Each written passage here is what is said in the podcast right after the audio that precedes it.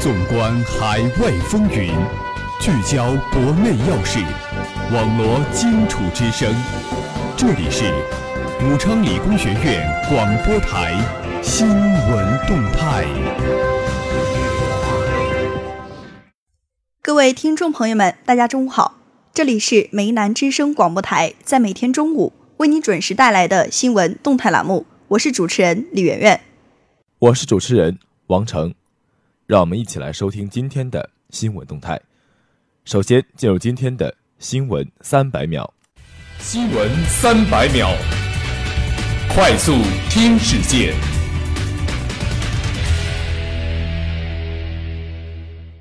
针对美国三零幺调查，商务部表示，世贸组织禁止任何成员单边认定其他成员违反世贸规则。同时，美国政府无权终止他在世贸组织的义务。外交部发言人表示，在中美经贸问题上，中方立场已经讲得很清楚，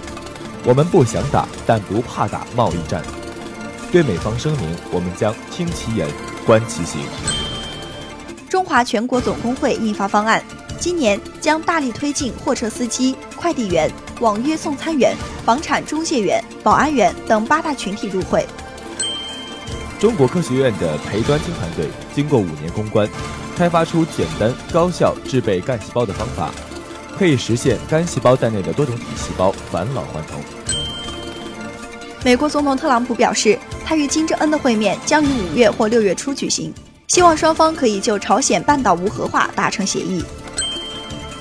网传南岳衡山对美国游客增加关税，景区回应各售票窗口均未贴相关告示，所传消息均为谣言。北京公布工作方案，将高校师德学风建设、校园欺凌、教师有偿补课等二十一项内容列入教育监督重点任务清单。深圳就新政征求意见，拟对新能源汽车停车免收第一小时停车费。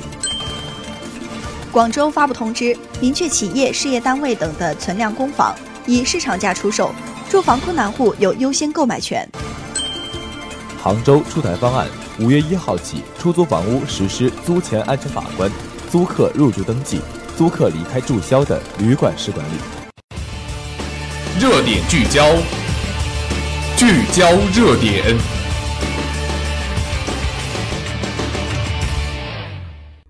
首先，让我们共同关注国际新闻。美国夏威夷火山喷发火山灰云，政府发布红色警戒。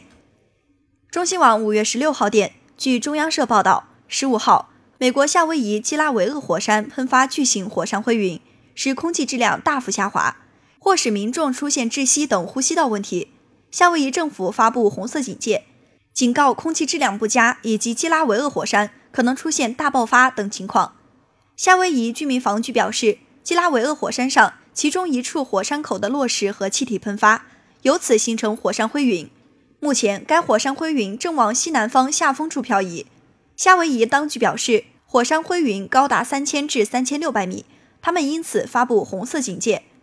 夏威夷政府警告称，火山灰云飘散路线上的居民可能会出现呼吸道问题，呼吁人们避免暴露在室外空气中，行车也应多加留意。民防局在声明中说。红色警戒意味着立即性的健康危害，因此请采取行动，减少进一步的暴露，可能会有严重症状，如窒息和呼吸困难。声明称，这将是严重的情况，所有暴露空气中的人都会受影响。据悉，夏威夷基拉维厄火山自五月三号开始喷发。十一号，夏威夷州长伊盖宣布，特朗普已批准请求，向夏威夷颁布重大灾害声明。十四号，夏威夷政府官网称。基拉维厄火山出现新裂缝，对附近居民进行了紧急疏散。基拉维厄火山位于美国夏威夷岛东南部，是世界上活动力旺盛的活火山之一。接下来，让我们把目光转向国内。正在西南印度洋执行中国大洋四九航次科考任务的潜龙二号无人潜水器。于当地时间四月六号清晨成功完成第五十次下潜，并将在本航次科考任务结束后正式进行技术升级。记者从中国大洋协会了解到，潜龙二号于二零一五年正式下海，在南海进行了十五次验收试验，在西南印度洋进行了三十五次下潜作业。目前，潜龙二号在西南印度洋作业航程已超过两千公里。由科技部支持、中国大洋协会组织研制的潜龙二号，是我国首台自主研制的四千五百米级深海资源自主勘察系统，具备在深海进行热液异常探测、高精度微地形地貌探测、高精度近底磁力探测和海底照相等功能。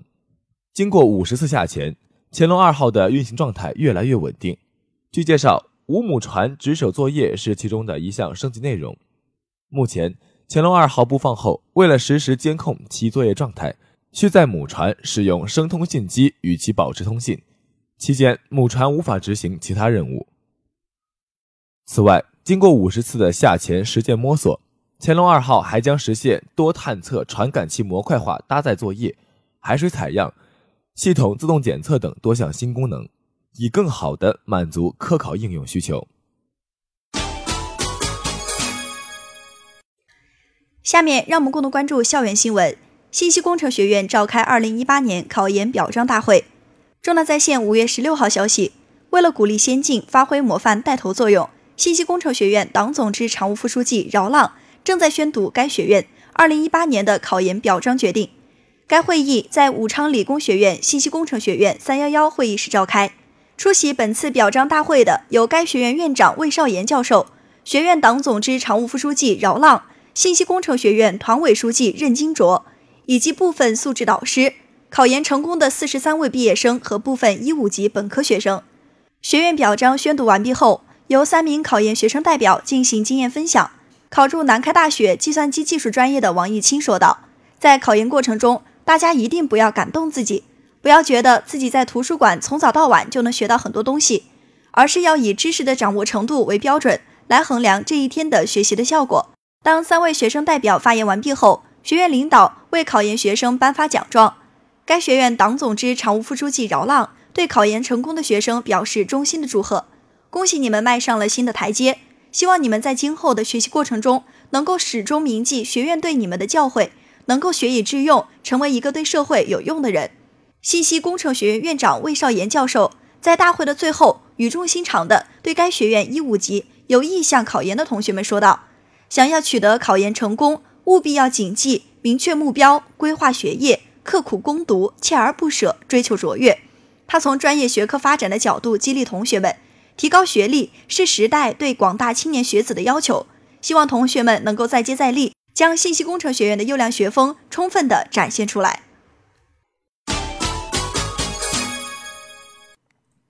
下面让我们共同关注武汉本地新闻。湖北日报网讯，根据省政府专题会议决定，第十届中国武汉金融博览会暨中国中部创业投资大会主题为“深化科技金融改革创新，推进供给侧结构性改革”，将围绕自贸区金融改革、科技金融创新、长江经济带产业基金发展等话题，举办论坛、研讨会、投资金融对接会、金融知识大赛。金博会十一年、进园区、进老区、进社区等一系列活动。二零零八年以来，在科技部一行三会大力支持下，由湖北省政府、武汉市政府等单位主办的武汉金博会已连续举办九届，成为提高湖北金融软实力、提升武汉区域金融中心影响力、加强金融服务实体经济的重要载体。节目的最后，让我们共同关注武汉市今明两天的天气状况。今天周四，最高温度三十四摄氏度，最低温度二十四摄氏度。明天周五，最高温度三十摄氏度，最低温度二十二摄氏度。如果你想了解我们的更多内容，请关注武昌理工学院广播台官方微博、微信，互动群号是幺零八六二二六零五。以上就是本期新闻动态的全部内容。主持人李媛媛、王成，感谢您的收听，下期节目我们再见。